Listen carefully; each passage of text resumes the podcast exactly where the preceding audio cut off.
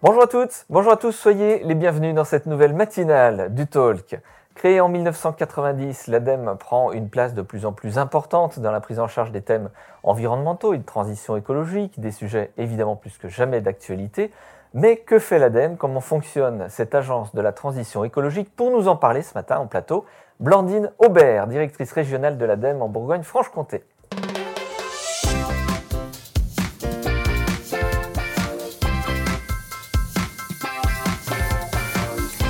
Blandine Aubert, bonjour. Bonjour. L'ADEME, c'est quoi? Alors l'ADEME, euh, c'est un établissement public national, l'Agence de la transition écologique, qui est sous tutelle à la fois du ministère de l'Environnement et du ministère de la Recherche, quel que soit leur nom, au fil des gouvernements, et qui est vraiment missionné pour en fait accélérer la transition écologique de l'ensemble des acteurs, que ce soit les entreprises, les collectivités, le grand public. Euh, donc on intervient en fait euh, de la recherche jusqu'à la mise en œuvre concrète des actions sur le terrain euh, pour accélérer cette transition. Avec quelle mission précisément?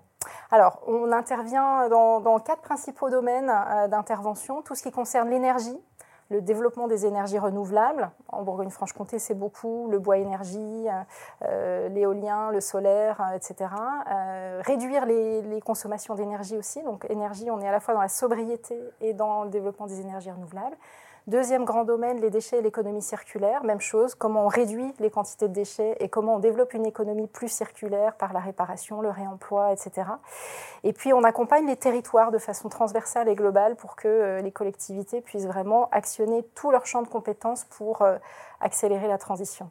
Claudine Aubert, vous êtes donc directrice de l'agence de Bourgogne-Franche-Comté. Euh, est-ce qu'on peut avoir un, un, éclairage sur sa composition, sur sa structure? L'ADEME en Bourgogne-Franche-Comté, c'est quoi?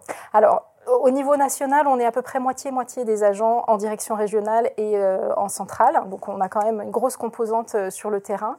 Et en Bourgogne-Franche-Comté, on est une équipe d'une trentaine de personnes réparties pour moitié sur Dijon, pour moitié sur Besançon, pour garder un maximum de proximité. On est en majorité euh, composé d'ingénieurs qui sont là pour apporter des compétences, de l'expertise et du conseil auprès de l'ensemble des, des, acteurs, sachant qu'on a également des budgets qui sont, voilà, l'année dernière c'était plus de 50 millions d'euros euh, en temps normal, c'est plutôt autour de 30-40 millions d'euros par an euh, qui permettent euh, d'accompagner l'ensemble des projets d'investissement qui, qui, permettent d'aller vers cette transition. Ce qui nous intéresse aussi et ce qui intéresse celles et ceux qui nous, qui nous suivent, c'est l'actualité de l'ADEME en Bourgogne-Franche-Comté.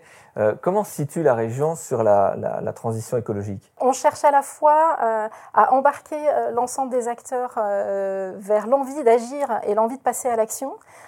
Par exemple, on engage là en ce moment une démarche prospective pour se dire ben, finalement en 2050, c'est quoi la trajectoire de la région et de l'ensemble de ces acteurs pour aller vers plus d'autonomie alimentaire et énergétique?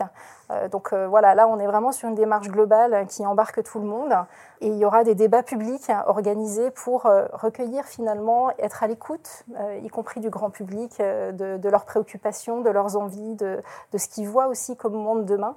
Euh, avec quelques débats publics qui sont déjà programmés, qui auront lieu début 2022.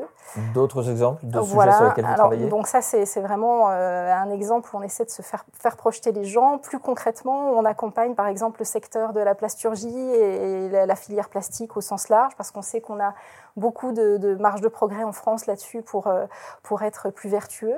Euh, concrètement, on va accompagner les plasturgistes, par exemple, pour qu'ils incorporent plus de matières premières recyclées euh, dans, dans leur process de fabrication. Et on vient de signer un partenariat avec Polivia, qui est finalement la fédération des plasturgistes de la région, pour voilà, accompagner davantage les industriels sur, sur cet enjeu. Alors, je crois qu'il y a des actions très très concrètes d'ailleurs pour lesquelles vous avez des, déjà des dates là d'ici la fin de l'année. Vous pouvez nous en dire plus? Oui, alors par exemple, j'ai parlé des débats publics. Le 13 décembre, il y aura un débat public à Dijon euh, sur la question de l'éolien, qui est, une question qui préoccupe beaucoup euh, les citoyens au sens large. Il y, aura, il y en aura un autre le lendemain, le 14 décembre, sur euh, la résilience des territoires. Et puis sur un autre sujet, le 7 décembre, on rendra les trophées de, des challenges de la mobilité en Bourgogne-Franche-Comté. Voilà, autre enjeu euh, important pour, euh, pour chacun d'entre nous. On fait passer évidemment à toutes les coordonnées de l'ADEME, les sites sur lesquels on peut se renseigner qui apparaissent en bas de cet écran. Je crois qu'on a aussi deux nouveaux territoires qui viennent d'être labellisés. Peut-être un tout petit mot L'ADEME vient de lancer un nouveau label Territoire engagé transition écologique. Et Grand Besançon Métropole, comme euh, le CIRTOM de la vallée de la Grône, donc le CIRTOM, c'est en fait une collectivité qui s'occupe euh, des déchets et des ménages. Euh, et donc ce label est finalement une démarche d'amélioration continue de ces collectivités sur les sujets des déchets, de l'économie circulaire et de l'énergie climat. Donc voilà, bravo à ces deux territoires hein, qui, qui s'engagent dans cette transition. Transition écologique, un sujet plus que jamais d'actualité, je le disais en introduction de cette émission, et certainement encore beaucoup de projets à venir dans les mois et dans les années qui viennent. Nous l'espérons et on fait tout pour. Merci Blandine Aubert d'avoir accepté cette invitation ce matin. Merci à vous. Au revoir. On se retrouve quant à nous très rapidement dans un nouveau numéro du Talk. À très bientôt. Très belle journée à toutes et à tous.